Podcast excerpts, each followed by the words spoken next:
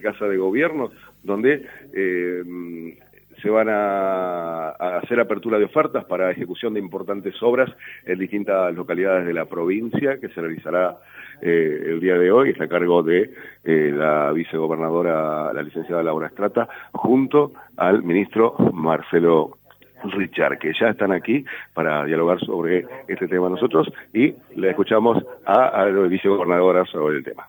Muy buenos días, la verdad es que muy contenta de estar hoy aquí por abrir los sobres eh, de una obra que es muy importante para la ciudad de Crespo y para la región, para la provincia de Entre Ríos. Se trata de una escuela de nivel medio y superior que depende de la UADER y bueno, viene a ratificar el compromiso que tiene el gobierno de la provincia con la Universidad Autónoma de Entre Ríos, pero con la educación. Ayer estuvimos abriendo los sobres para una escuela de Chajarí y seis unidades educativas de nivel inicial para distintos puntos de la provincia. Y eso lo que hace es ratificar ese compromiso, que la educación es prioridad, que la educación es la obra más importante.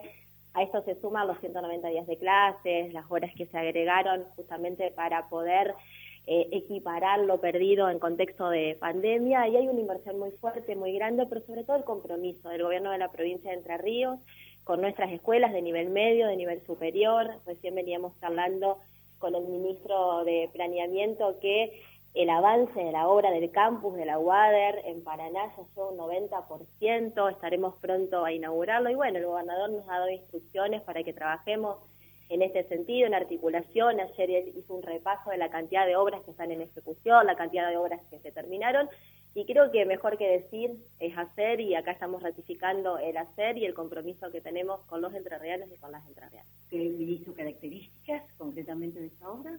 Bueno, sí, es una, es una obra que tiene eh, como consecuencia de un trabajo que venían haciendo la propia comunidad educativa. Esto lo, lo quiero señalar porque no en todos lados se trabaja de esta manera.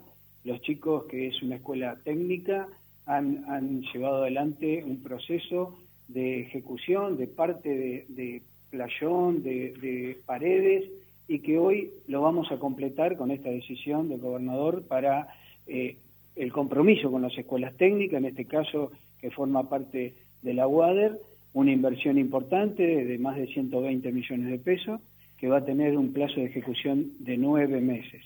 Son aulas talleres, son sala para profesores, sanitarios, así que con esto la, escuela va a quedar totalmente concluida con espacios que son necesarios para el desarrollo de las actividades de, taller sobre todo. ¿Una inversión importante? Sí, una inversión de 121 millones de pesos es el presupuesto oficial. Gracias, muy amable. Bueno, ahí tuvimos la palabra de la vicegobernadora junto al ministro Marcelo Richard.